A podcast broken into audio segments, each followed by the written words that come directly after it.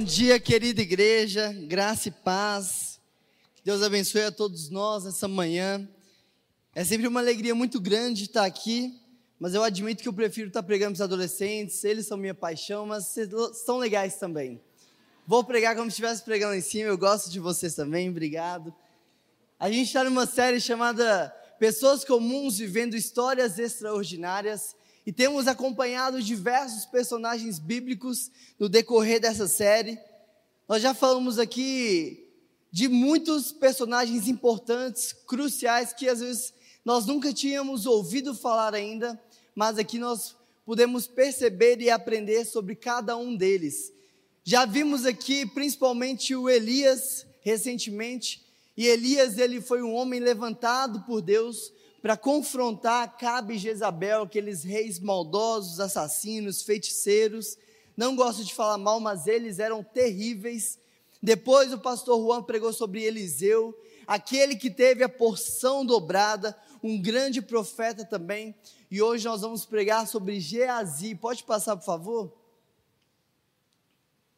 Então. E Geazi foi um homem muito usado por Deus Geazi foi um servo do profeta Eliseu, mas Geazi ele teve um momento em que ele se corrompeu, e é isso que nós vamos conversar nessa manhã, que o poder, que é o momento que nós estamos na série, o poder revela o quê? Hoje nós vamos conversar que o poder revela o nosso caráter. Quando nós estamos diante de uma situação que nos é dada poder, esse poder que nos é dado revela o nosso caráter. E qual é a história então de Geazi? Eliseu, quando Elias morre, Eliseu recebe a porção dobrada de Elias, e Eliseu é um profeta muito usado por Deus. E aí existia o reino da Síria. E o reino da Síria era uma grande potência militar, e a Síria ela era inimiga de Israel. E a Síria tinha um comandante do exército chamado Naamã. E Naamã ele era um herói de guerra, um herói nacional. Naamã ele tinha muito prestígio, ele tinha muito poder, mas Naamã estava passando por uma lepra. Lepra é uma doença terrível, altamente contagiosa, e é uma doença não só que prejudica a saúde física, mas também emocional e social. Uma pessoa naquela época que tinha lepra, ela era proibida de conviver com outros. Uma pessoa que tinha lepra era obrigada a se retirar da sua casa e ir morar num vilarejo para leprosos. Uma pessoa que tinha lepra, ela era obrigada a andar com dizeres leproso.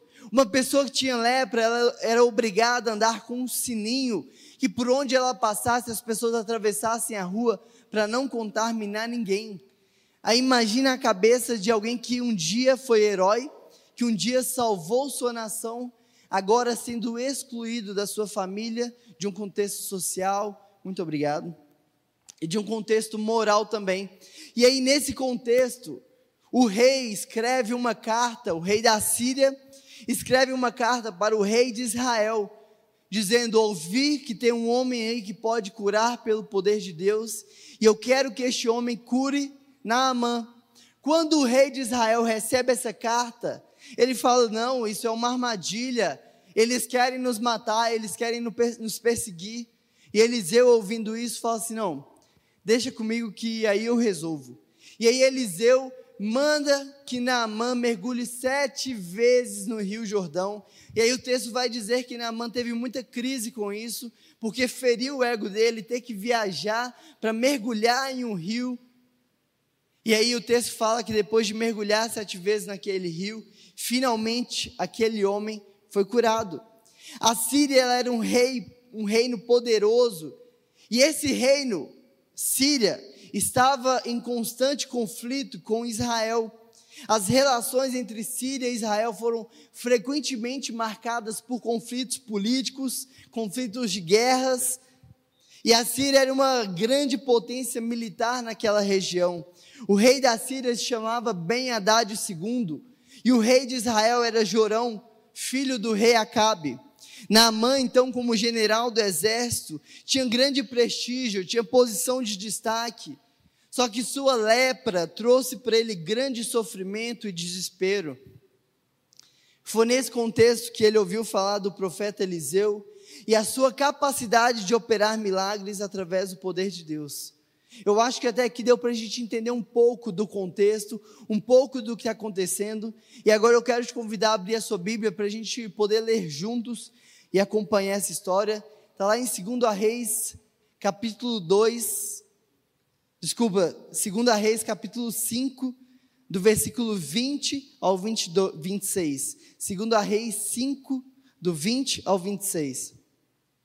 Falei que vou pregar como eu prego nos adolescentes. Então, quem achou, fala oba. Quem não achou, fala uai. Vou esperar mais um pouquinho. Lá nos adolescentes, às vezes também eu dou umas chamadas, porque às vezes tem alguns dormindo. Mas eu sei que isso não vai acontecer aqui embaixo. Todo mundo aqui está bem dormido, bem alimentado, amém?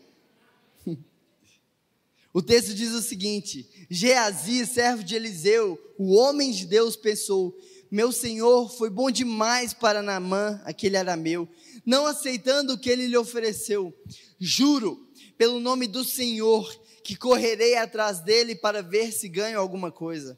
Então Geazi correu para alcançar Naamã, que vendo se aproximar, desceu da carruagem para encontrá-lo e perguntou: Está tudo bem? Geazi respondeu: Sim, tudo bem, mas o meu senhor enviou-me para dizer que todos, que dois jovens discípulos dos profetas acabaram de chegar vindo dos montes de Efraim. Por favor, deles 35 quilos de prata e duas mudas de roupas finas.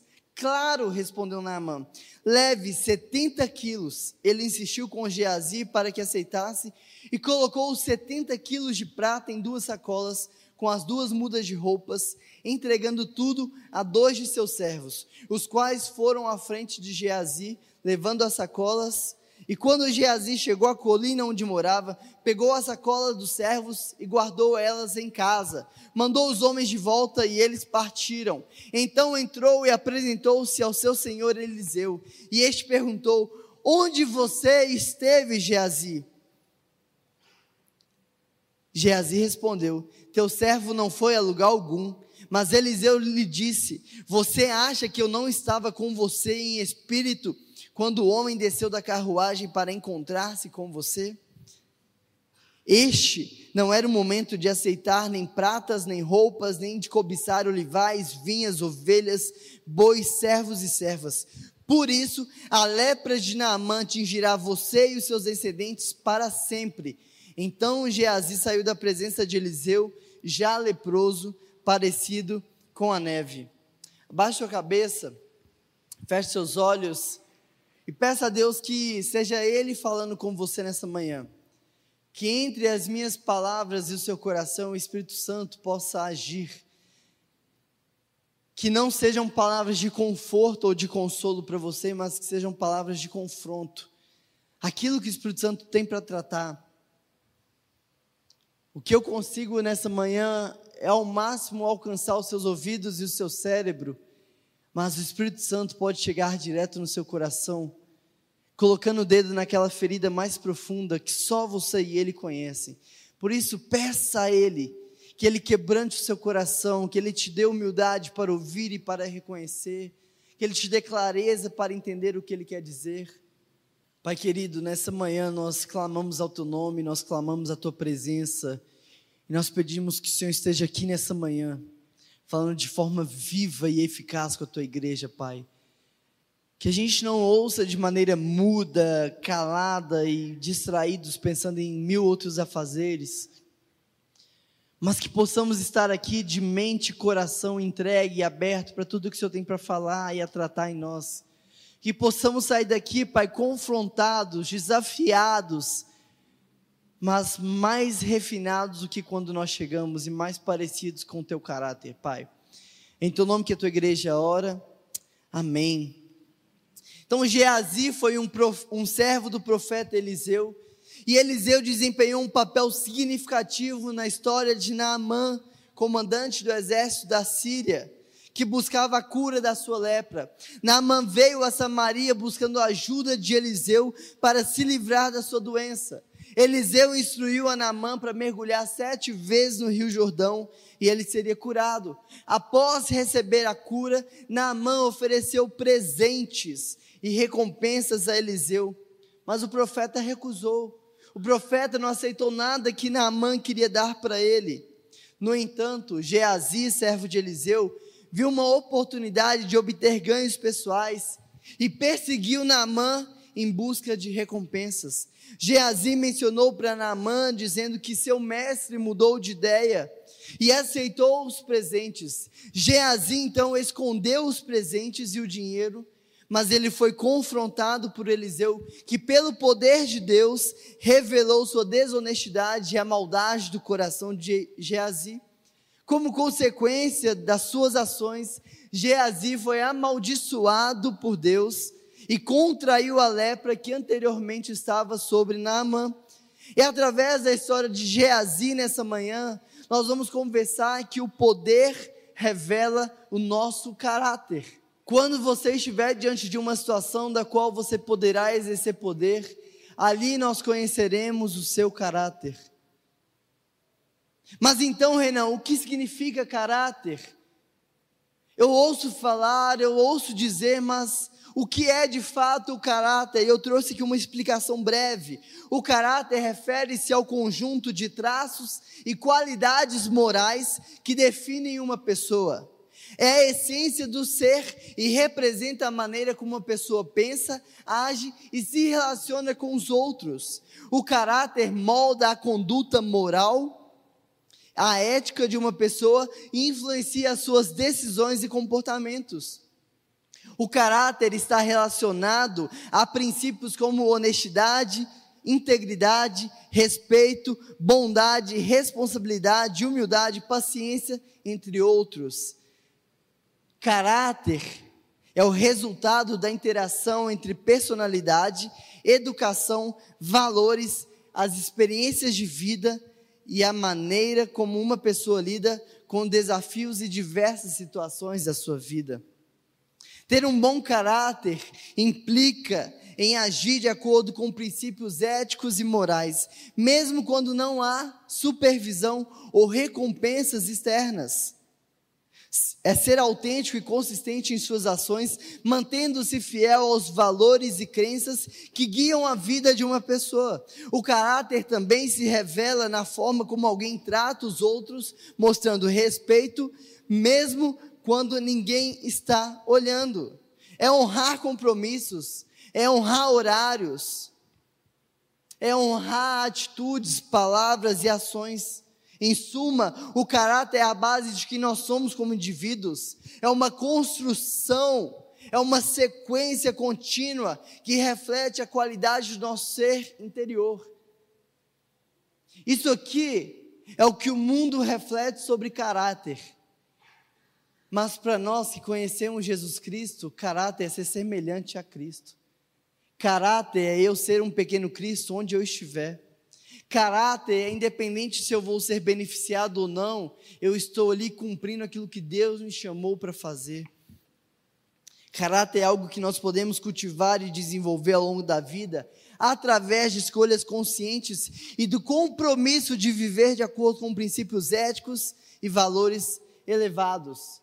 Por isso, em primeiro lugar, eu te desafio e convido a anotar aí no boletim, no seu caderno de anotação, no bloco de notas. Quem faz o seu caráter é você.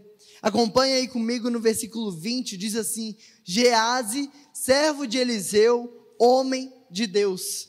Todos nós precisamos de dinheiro isso é nítido, é fato. Todo mundo precisa de dinheiro. E se alguém nessa manhã não precisa, me procura que eu arrumo alguém que está precisando para a gente entrar num acordo.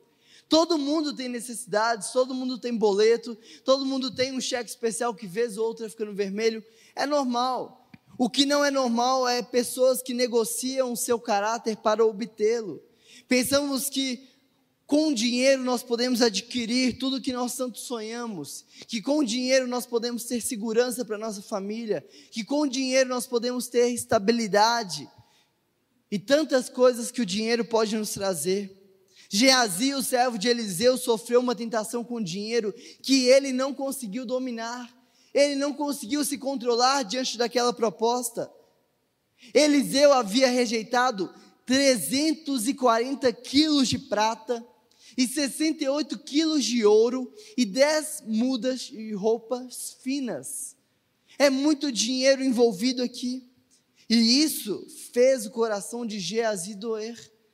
Geazi viu seu líder rejeitar todo aquele dinheiro, toda aquela fortuna, e ao invés dele pensar que homem admirável, que caráter aprovado, não, ele pensou que homem bobo, que tolo, como que ele pode desperdiçar tanto dinheiro? Eu não vou fazer isso. Se Geazi tivesse todo aquele dinheiro, ele se tornaria independente e talvez até deixaria de servir o profeta Eliseu. Por isso, Geazi rapidamente traçou um plano diabólico. Mas Geazi ele não fez isso por estar em uma igreja ruim, por ter um líder péssimo, ou por estar sendo pouco acompanhado. Não. Geazi, ele era liderado por Eliseu.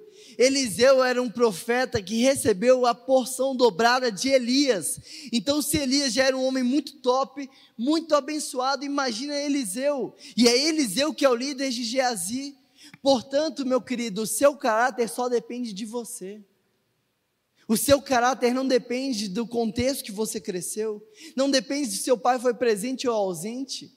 Não depende se sua família foi tóxica ou não, não depende se seus pais eram pais ausentes ou não, não depende do bairro que você cresceu, o seu caráter só depende de você. Eu vejo pessoas o tempo todo inventando desculpas, inventando justificativas do porquê elas são assim. Mas o nosso caráter não é determinado por fatores externos, mas sim pela forma que nós escolhemos agir e responder a situações que nós não esperamos. Caráter não se faz de fora para dentro, caráter é algo que vem de dentro para fora. É algo que flui do meu interior, é algo que derrama sobre as pessoas. E a minha vida inteira eu vi pessoas dando desculpas, dizendo que é o meio que forma o ser, que é o meio que forma o caráter. Mas presta atenção nisso. O líder de Lúcifer era o próprio Deus. O líder de Adão era o próprio Deus. O líder de Judas era Jesus. Mas ainda assim esses homens falharam no seu caráter. A Bíblia nunca está falando que a responsabilidade da minha vida é sobre os outros. Eu nunca vi a Bíblia justificando o erro ou o pecado de alguém porque alguém feriu ou que alguém fez algo de maneira externa para ele. A Bíblia o tempo todo está dizendo não é sobre o outro, é sobre você. Não é sobre o que os outros te fizeram, mas é sobre o que você escolhe. Não é sobre o que o seu contexto explica, mas é sobre quem você escolhe ser diante das situações.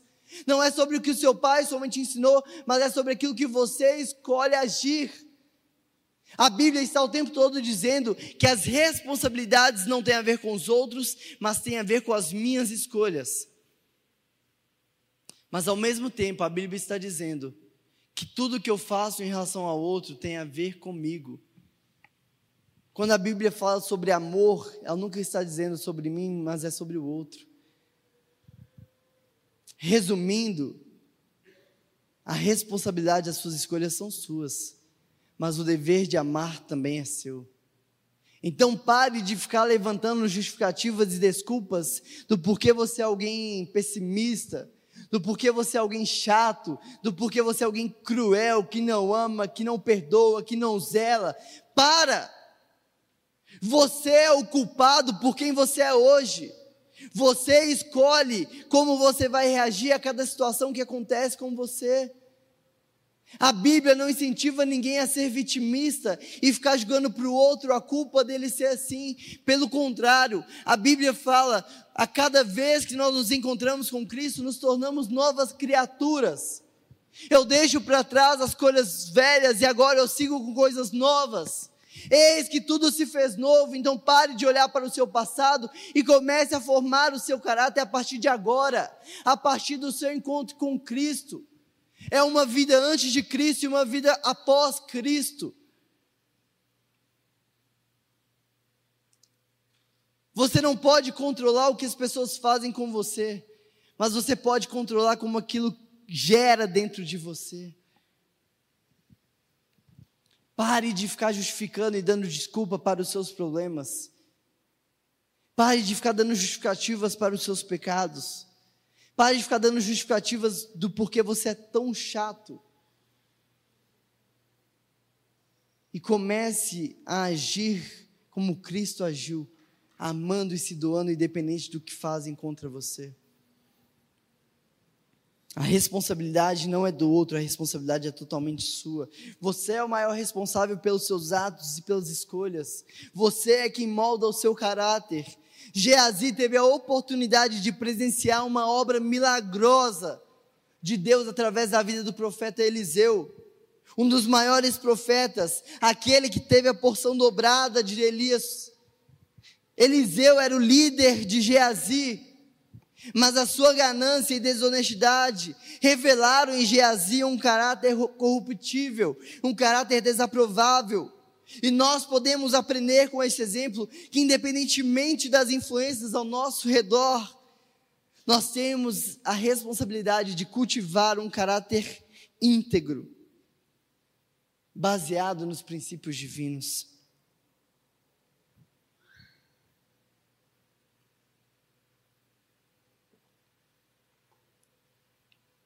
Vejo pessoas desperdiçando uma vida inteira, tentando culpar aqueles que feriram ou magoaram no passado. Mas é um desperdício, porque quando você culpa alguém, a vida da pessoa não muda. Quando você deixa de liberar perdão para alguém, a vida daquela pessoa não está mudando. Mas é você que está colocando uma âncora nos próprios pés e se lançando no mar profundo.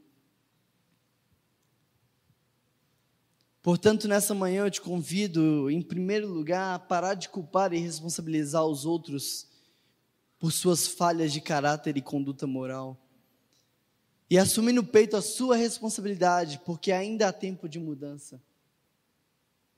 Lamentações fala que Deus escolhe lançar no mar do esquecimento os nossos pecados. Nessa manhã, Deus está te dando a oportunidade de lançar tudo que você já fez no mar do esquecimento e começar uma nova caminhada a partir de agora. Em segundo lugar, controle os seus pensamentos, pois eles moldam o seu caráter. Olha o versículo 20, na parte D. Geazi, servo de Eliseu, o homem de Deus, pensou: Meu senhor foi bom demais para Naamã, que ele era meu, não aceitando o que ele lhe ofereceu. Juro pelo nome do Senhor que eu correrei atrás dele para ver se ganho alguma coisa. Controle os seus pensamentos, porque os seus pensamentos moldam o seu caráter. A Bíblia nos exorta a renovar a nossa mente em Romanos 12, versículo 2. Isso significa que nós devemos ser seletivos em relação aos nossos pensamentos. Nós devemos ser seletos nos pensamentos que dominam a nossa mente, porque os nossos pensamentos têm poder de moldar o nosso caráter, pois as palavras dão origem os nossos pensamentos são eles que dão origem às nossas palavras e ações. Aquilo que eu penso é aquilo que eu vou agir, é aquilo que eu vou falar. Se nós permitirmos que pensamentos negativos, como inveja, ressentimento, impureza, falta de perdão, dominem a nossa mente, eles se manifestarão em nosso caráter. Portanto, é crucial que nos disciplinemos a pensar nas coisas que são verdadeiras, nobres e justas. Como nosso querido pastor Juan sempre fala, padrão de pensamento modela comportamento, e comportamento autoriza intervenção espiritual. A forma como você pensa molda a forma como você se comporta, e a forma como você se comporta dita o que vai acontecer ao seu redor. É exatamente o que está acontecendo aqui se Geazi tivesse controlado o seu pensamento de autojustificação, ele não teria cometido o erro que cometeu. A Bíblia contém vários ensinamentos sobre a importância de dominar os nossos pensamentos e ter controle sobre a mente. São diversos textos bíblicos. E observe alguns grandes exemplos que a Bíblia nos dá sobre controlar os nossos pensamentos. Filipenses capítulo 4, versículo 8. Quanto ao mais, irmãos, tudo que é verdadeiro, tudo que é nobre, tudo que é correto, tudo que é puro, tudo que é digno, tudo que é amável, tudo que é de boa fama. Se alguma virtude há e se algum louvor existe, seja isso o que ocupe o seu pensamento. Aqui nós somos ensinados a direcionar os nossos pensamentos para as coisas que são positivas, virtuosas e edificantes. 2 Coríntios capítulo 10, versículo 5. Destruímos argumentos e toda pretensão que se levanta contra o conhecimento de Deus e levamos a cativo todo pensamento para torná-lo obediente a Cristo.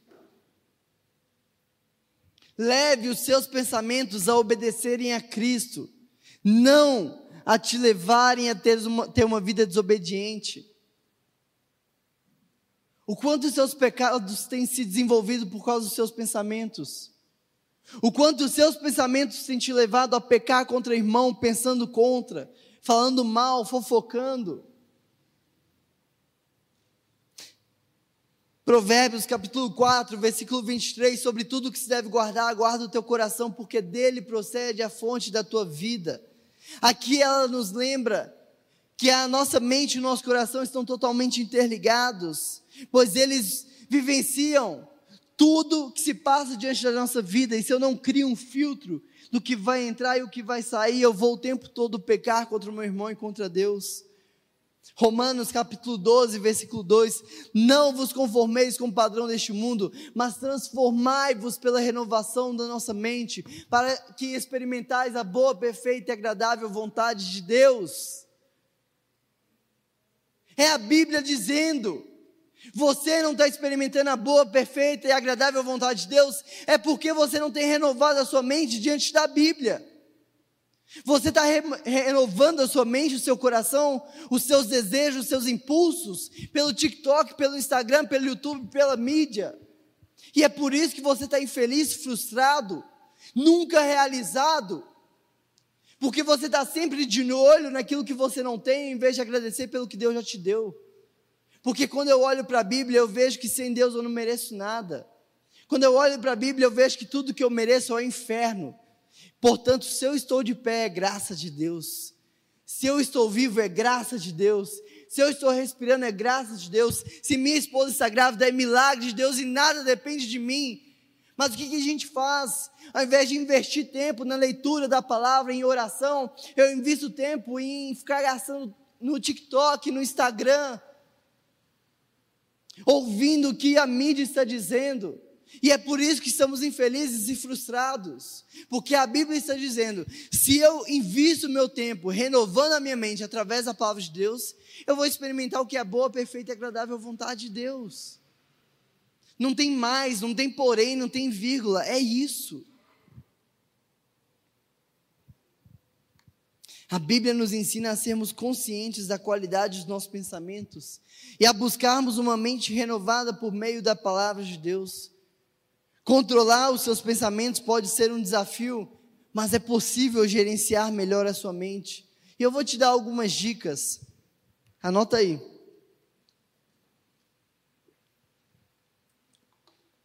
Tenha atenção plena.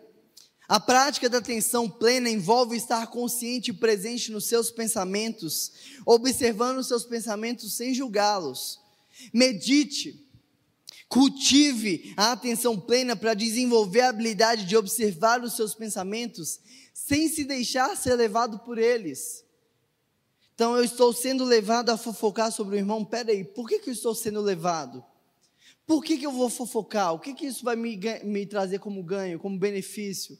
Identifique padrões de pensamentos negativos. Esteja atento aos padrões pensamento autocrítico que pode surgir em sua mente. Identificar esses padrões é o primeiro passo para você controlar os seus pensamentos. Quando você perceber um pensamento negativo, principalmente se ele for recorrente, questione o pensamento. Questione a si mesmo, questione a veracidade dele e substitua ele por um pensamento mais positivo e realista. Reinterprete o seu pensamento, dê um novo significado para ele. Em vez de você se deixar dominar pelo seu pensamento negativo, controla ele, ressignifica ele. Em vez de se concentrar na parte ruim de uma situação, procure encontrar aspectos positivos ou oportunidades de aprendizado, porque essa abordagem ajuda a mudar a sua perspectiva e a reduzir a influência dos seus pensamentos negativos. Não estou dizendo que você vai deixar de tê-los, mas você vai conseguir filtrar melhor esses pensamentos que vão se tornar realidade. Pratique o diálogo interno e positivo. O seu diálogo interno, ou a maneira como você fala consigo mesmo em sua mente. E tenta fazer isso sem verbalizar, porque vai ficar estranho se você conversar consigo mesmo de voz alta. Faz na mente. Isso aqui pode ter um impacto significativo em seus pensamentos e emoções. Cultive a postura positiva em relação a si mesmo. Substitua a autocrítica por pensamentos positivos e encorajadores se distraia de maneira intencional. Quando esses pensamentos vierem, busque coisas externas para você se distrair parar de pensar em coisas ruins. Se envolva com hobbies, com esporte, com lazer, música ou qualquer outra atividade que capte sua atenção e vai te ajudar a desviar o foco desse pensamento negativo. Pratique a ressignificação ou a mudança de uma perspectiva de algo ruim em vez de interpretar automaticamente um pensamento como uma atitude, questione, busque, busque diferentes interpretações ou coisas mais positivas e construtivas. E por último, busque apoio. Compartilhe os seus pensamentos e preocupações com pessoas de confiança, com amigos, com pastor, com líderes de célula, porque só de falar o seu pensamento você já vai conseguir entender melhor o que você está pensando. Mas lembre-se de que controlar completamente os seus pensamentos pode parecer e ser sim difícil, mas é possível gerenciá-los e direcioná-los de forma mais positiva. E isso vai ser um processo gradual. Mas você não dominar os seus pensamentos, se você não começar a controlar eles, você nunca vai conseguir vencer a Satanás. Porque todos os nossos pecados começam na nossa mente. Tudo começa aqui. E se eu não crio o filtro do que eu penso, para o que eu falo e para o que eu ajo, eu não vou ter controle sobre a minha vida.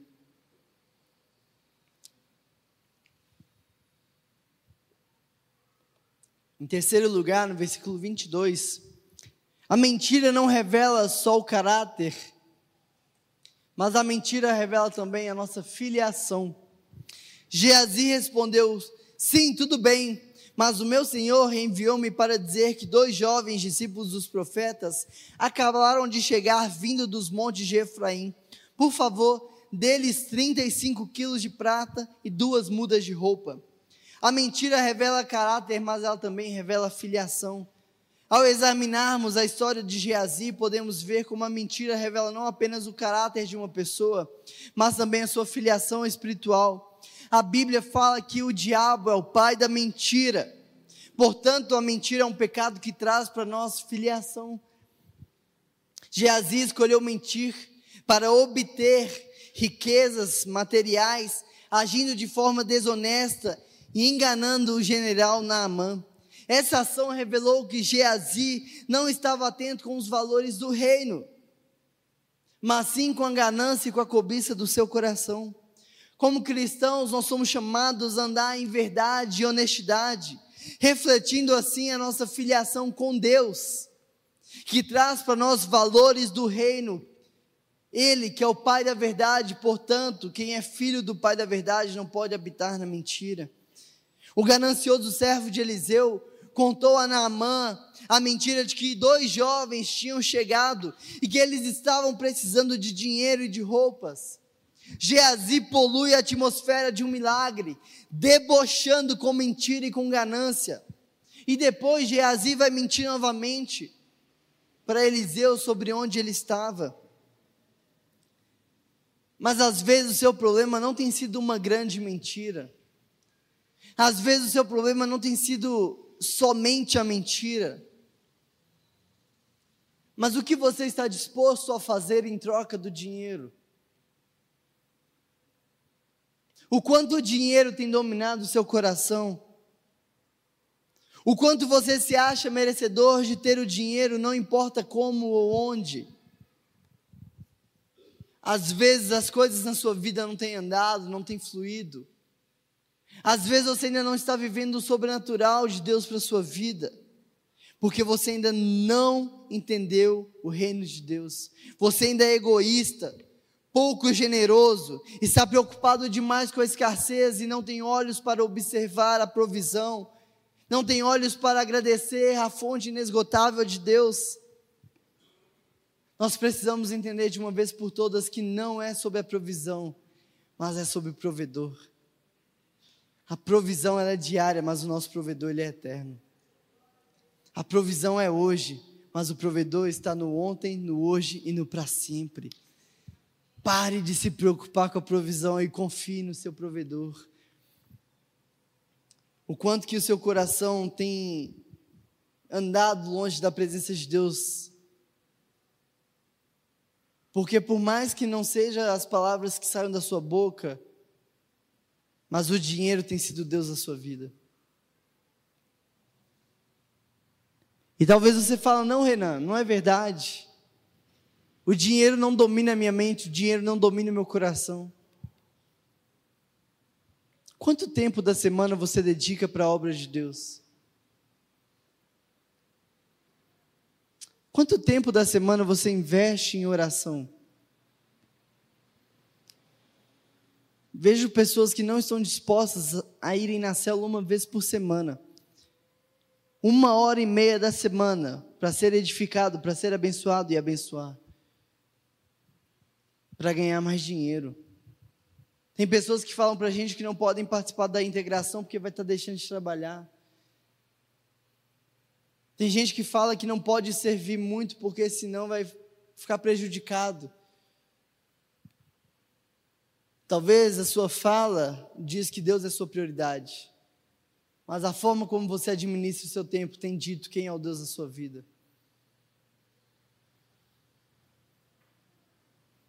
E isso é uma mentira.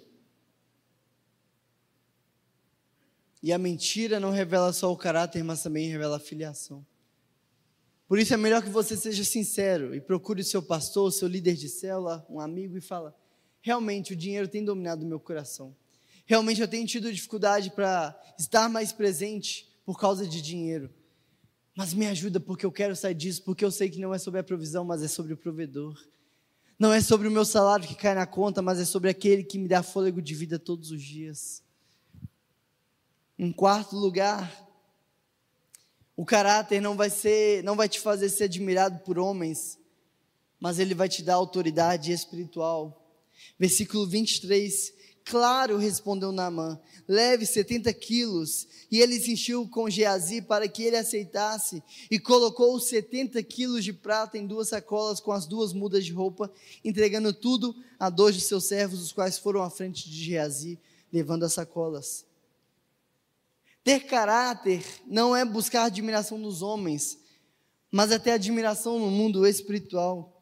Em nossa sociedade é comum a gente buscar aplausos diante dos homens, admiração diante dos homens, mas dificilmente um homem vai te admirar por você ter caráter. Talvez essa atitude de Geazi fazia ele parecer mais esperto que Eliseu diante dos seus servos. Eliseu é um bobo, Eliseu rejeitou aqui mais de 100 mil reais, mas Geazi foi esperto. Geazi não deixou que esse comandante recebesse um milagre de graça. Mas essa atitude não trouxe autoridade espiritual para Geazi. Quando os homens podem nos julgar com base em nossa aparência externa ou visível, o nosso carro, ou os nossos bens, Deus ele sonda o nosso coração e ele nos conhece e Ele conhece a verdadeira motivação por trás de nossas ações. Portanto, nós devemos buscar cultivar um caráter aprovado por Deus, mesmo que isso signifique não receber elogios ou reconhecimento dos homens. Jesus conta uma parábola sobre dois construtores, um sábio e um tolo. Um deles constrói a casa em cima da areia, outro constrói a casa em cima da rocha. Na visão dos homens, o que construiu a casa sobre a areia era esperto. Por quê? Ele construiu de maneira rápida, barata, rentável, lucrativa. E o que construiu a casa sobre a rocha, ele é um tolo. Por quê? Porque ele construiu de maneira muito mais demorada, mais trabalhosa, mais, mais custosa e teve pouco lucro. Mas é isso que a Bíblia está explicando: que aquele que é tolo diante dos homens é sábio diante de Deus. E aquele que é esperto diante dos homens, esse é um tolo diante de Deus. A Bíblia nos ensina o tempo todo a respeitar processos, porque quando nós passamos por um processo de maneira que vamos ser aprovados por Deus, aquilo nos dá autoridade espiritual. Aos olhos humanos, ter caráter é ser bobo, é deixar de aproveitar as oportunidades, é deixar de ganhar dinheiro, mas o caráter nos traz autoridade espiritual. O quanto você tem tido autoridade espiritual diante das pessoas. O quanto você tem ligado para aquilo que as pessoas vão pensar de você. Eu vejo pessoas negociando a sua fé, negociando seus princípios, negociando seus valores, por causa daquilo que vão pensar sobre você. Negociando princípios e valores em uma conversa de 10 minutos só para não ser mal visto pelo sócio, pelo amigo, pelo parente. Negociando falar sobre dinheiro para que não seja visto como bobo. Passando uma maquiagem na hora de falar sobre o quanto ele serve na igreja, para que as pessoas não falem para ele que ele está sendo um tolo indo numa igreja negociando falar sobre como ele age de acordo com situações, para que não considere ele um tolo.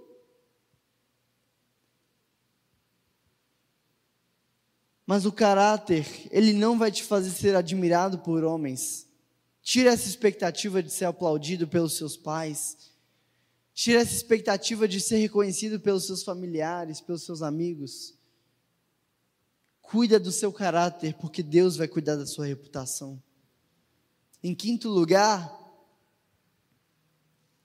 caráter não se garante com palavras, mas com postura espiritual. Olha o versículo 26, de maneira sutil, o que Eliseu fala para Geazi. Não fui eu contigo em espírito? Eu achei isso aqui fantástico, incrível, porque no momento exato em que Geazi tenta mentir para Eliseu, Eliseu já sabia a verdade. Eliseu, de maneira sobrenatural, estava lá e percebeu tudo o que Geazi havia feito. O texto fala: Eu vi quando Naamã desceu e correu em sua direção, mas Eliseu estava em outro lugar. O caráter não se garante com palavras, mas com postura espiritual. E aqui nós temos grandes dois diferentes exemplos sobre caráter e sobre ganância. Enquanto Geazi está abrindo mão do seu caráter, de ser um homem de Deus, abrindo mão da sua integridade por dinheiro, Eliseu era um homem que foi o melhor servo que Elias poderia ter tido. Foi humilde, serviu Eliseu e agora como profeta, exercia um excelente papel.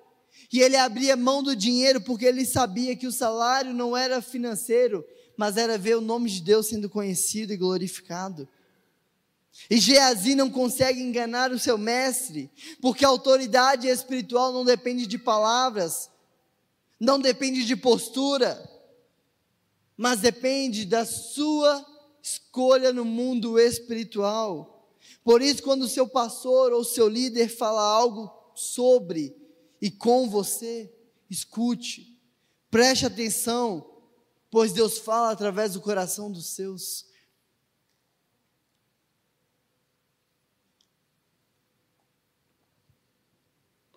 Certa vez, eu acho que há um ano e meio, dois anos atrás, o Juan tinha viajado para pregar em outro estado.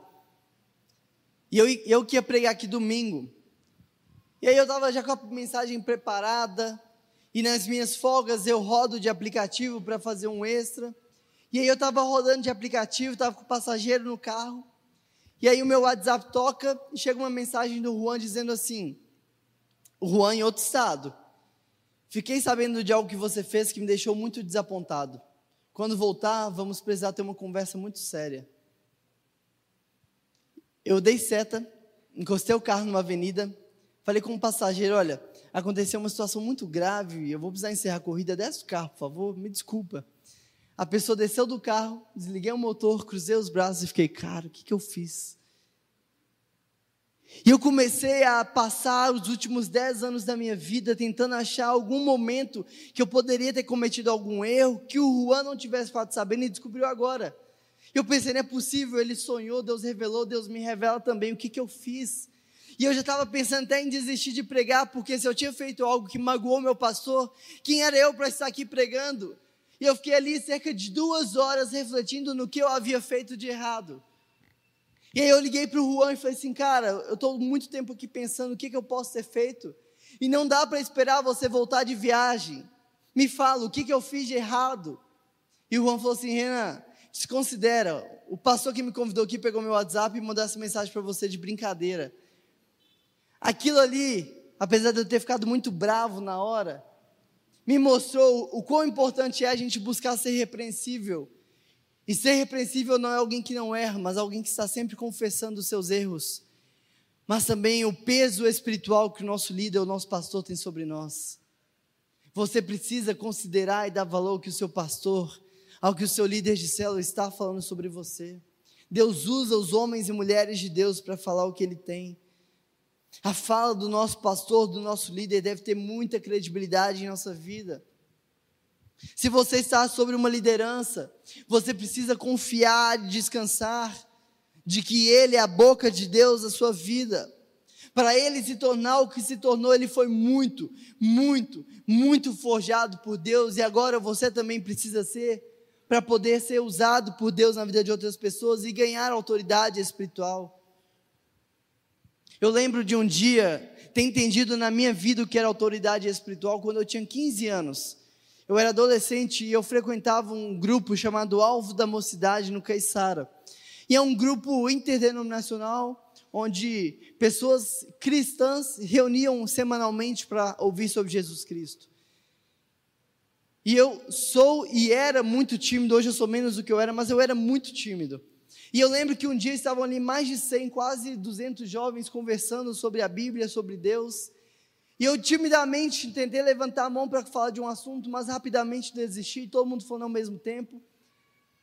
E o líder naquela noite falou assim: gente, peraí, que eu quero ouvir o que o Renan tem para dizer.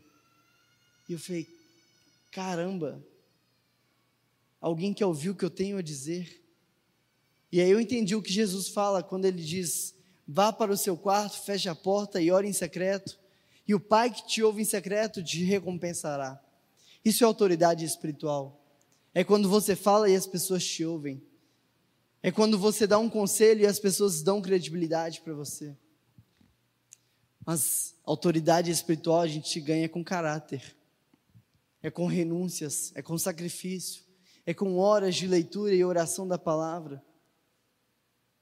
Mas infelizmente a igreja tem flertado com dinheiro, a igreja tem flertado com poder, a igreja tem flertado com autoridade humana, mas tem deixado de lado a autoridade espiritual. Eu me preocupo demais em ter saldo positivo na conta. Me preocupo demais em ter o carro do ano. Me preocupo demais em dar conforto e prazer para minha família. Mas tenho deixado de me preocupar em ter uma autoridade espiritual para pastorear e amar a minha família. O seu caráter não vai ser garantido nas suas palavras, mas ele vai ser garantido quando você ganhar autoridade espiritual. Em sexto lugar, só alguém de caráter consegue honrar a vida do seu líder espiritual. Versículo 25: Então entrou e apresentou-se ao seu senhor Eliseu, e este perguntou: Onde você esteve, Geazi? E Geazi respondeu: Teu servo não esteve em lugar algum. Eliseu faz uma pergunta para Geazi e Geazi responde mentindo. Primeiro, Geazi mente para Naamã. Agora ele desonra e rouba o seu líder. Depois de tudo que Eliseu fez, depois de tudo que Eliseu ensinou, depois de tudo que Eliseu investiu e cuidou, agora a devolutiva de Geazi é uma grande desonra, mentindo e roubando para o seu líder.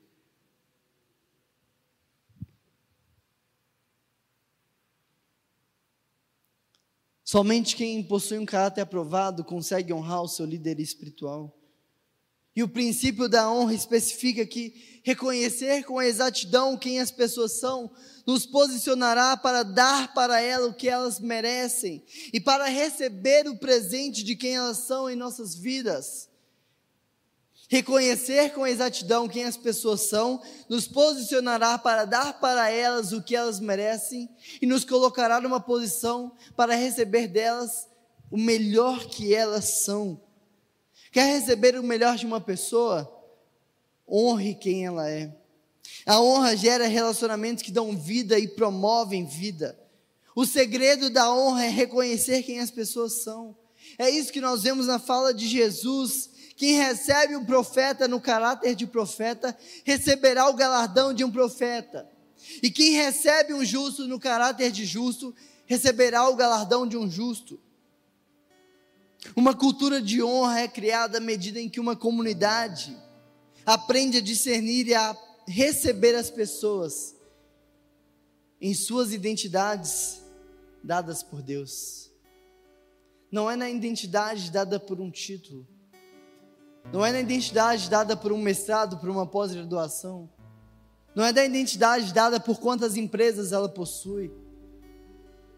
Não é na identidade da estabilidade financeira que ela tem, mas é na identidade dada por Deus. E a identidade que Deus nos deu é que todos, todos, somos filhos amados de Deus. Uma cultura de honra é criada à medida em que uma comunidade aprende a discernir e a receber as pessoas em suas identidades dadas por Deus.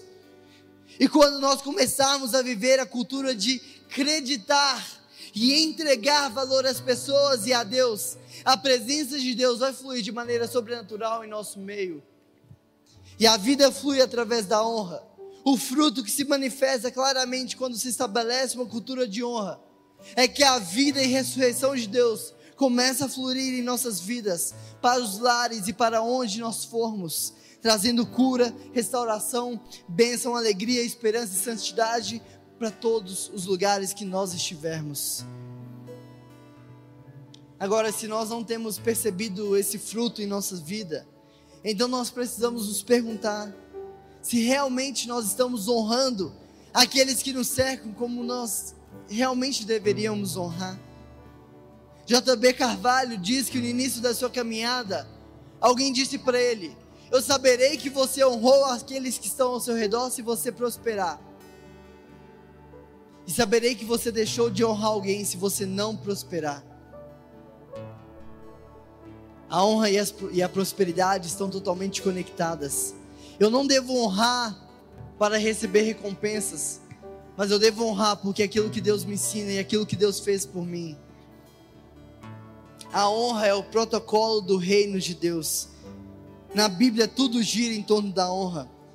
E a honra traz consigo gratificações, recompensas, recompensas que Deus quer que você receba. O protocolo de Deus se chama honra. E honra é valorização, apreciação, estima, olhar favorável e respeito. O dicionário Webster diz que honra é como reverenciar, é tratar com distinção. É como quando um soldado está diante de um superior e ele presta continência, porque ele sabe que existe uma diferenciação e ele precisa reverenciar. Em Marcos, nós vemos Jesus sendo impedido de fazer milagres por, por falta de reverência. Não trataram Jesus com distinção. Não trataram Jesus com honra. Houve falta de honra. Então a Bíblia está nos ensinando que uma cultura de honra à presença de Deus flui, mas que também sem ela nada pode ser feito. André Fontana diz que o que você precisa está nas pessoas que você honra. Imagina o dia em que realmente nós começarmos a viver e a praticar a cultura da honra, não só entre nós, mas em casa com nossa esposa, com nosso marido, com os nossos filhos, no trabalho com o nosso chefe. todos nós agregando valores uns aos outros, depositando vida uns nos outros, palavras de esperança, amor, gratidão, carinho, valorizando sempre o melhor um no outro e não o pior. Porque ser cristão não é viver esperando encontrar a Deus no fim da minha vida, mas é porque eu já encontrei. Agora eu foco em viver mostrando Deus por onde eu for, porque Ele flui de dentro de mim. Não é viver esperando encontrá-lo, mas é porque eu já encontrei. Eu vivo demonstrando o que é ter Deus dentro de mim.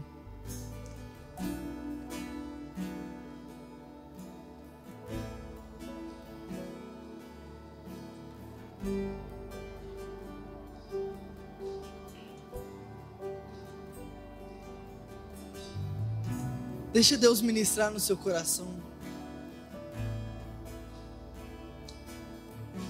O quanto a falta de honra já te distanciou de pessoas. Quanto a falta de honra já impediu portas de serem abertas na sua vida. O quanto você já desonrou pastores e líderes que passaram pela sua vida, homens de Deus, o quanto você tem desonrado seu pai, sua mãe, seu cônjuge, seus filhos, seu chefe.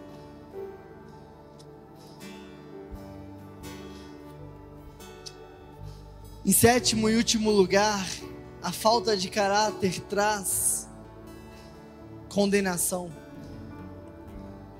Por isso a lepra de Naamã atingirá você e os seus descendentes para sempre. Então Geazi saiu da presença de Eliseu já leproso, parecido com a neve. Caráter não se garante com aplausos, é sobre postura espiritual. É sobre nossa postura e nossa jornada espiritual. Pode ser tentador você buscar a validação e aplauso de outros no seu dia a dia, para confirmar o seu caráter. Mas o seu caráter não é algo que possa ser construído ou garantido com reconhecimento externo, mas é sobre nossa postura diante da escolha do nosso pecado. É o tanto que eu luto para não pecar, é o tanto que eu luto para não ofender a Deus, é o tanto que eu luto para não fofocar, é o tanto que eu luto para não ofender o meu irmão, é o tanto que eu luto para não ferir Jesus Cristo na cruz. É isso que me dá caráter espiritual. Não é o quanto eu digo que eu sou crente. Não é como eu me visto, não é como eu me porto, é como eu luto diante do meu pecado. E Paulo fala que sobre o pecado eu não lutei ao ponto de sangrar. Você está lutando pouco. Você está desistindo fácil demais. E a falta de caráter, infelizmente, vai trazer condenação sobre a sua vida. Geazi foi de servo de um homem de Deus que tem poder para curar uma lepra para um homem leproso. O quanto você tem construído o seu caráter no mundo espiritual. Por mais que pareça que ter caráter só nos trará prejuízo, a falta de caráter nos trará condenação eterna, consequências eternas. Tem muita gente que chega e me fala: Renan, não é justo. Lá no meu trabalho tem um cara que ele não tem caráter, que ele mente, que ele rouba, que ele sonega impostos, mas ele tem prosperado. A nossa responsabilidade não é ficar procurando pessoas que estão errando e estão se dando bem. O nosso dever é olhar para homens dos quais o mundo não foi digno e aprender a ser como eles. Não se preocupe com essa pessoa que você conhece, que mente, que falha, que não tem caráter e está se dando bem, porque a hora dela vai chegar. Mas não é o meu papel ficar contando os dias para isso.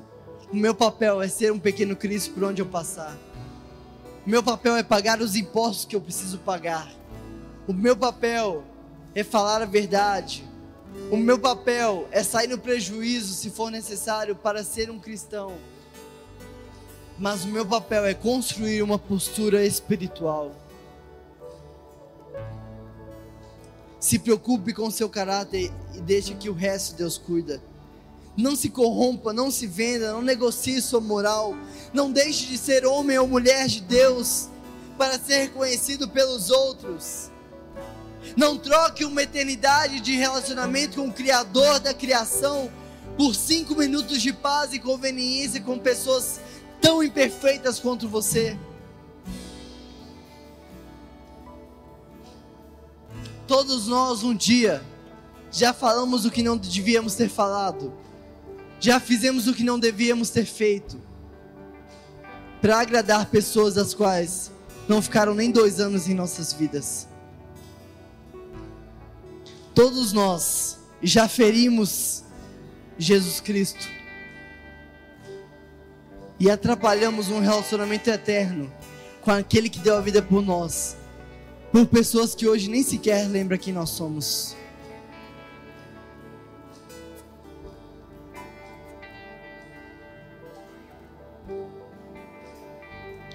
Se preocupe com o seu caráter e deixe que da sua reputação Deus cuida. Eu não posso terminar essa mensagem sem orar por você. Eu não posso terminar essa mensagem sem te dar uma oportunidade de reconciliação, de perdão e de entrega. Por isso, eu queria que todo mundo fechasse os olhos e abaixasse sua cabeça. Sem exceção de ninguém, todo mundo fecha os olhos e abaixa a cabeça.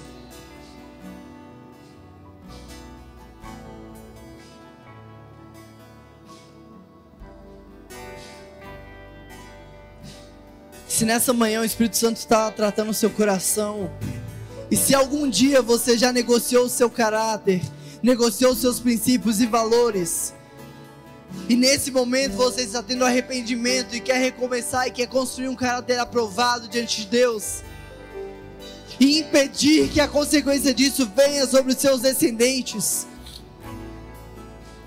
Não tem ninguém olhando, é você e Deus nesse momento. Faz um sinal com sua mão para que o Espírito Santo de Deus veja e você se lembre do dia que você recomeçou. Aleluia, glória a Deus.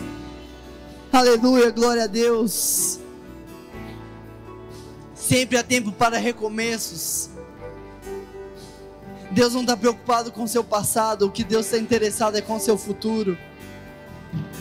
A partir de hoje você pode trilhar uma nova caminhada e começar de novo e viver uma vida de caráter aprovado Esqueça o que passou e foque no agora e no futuro.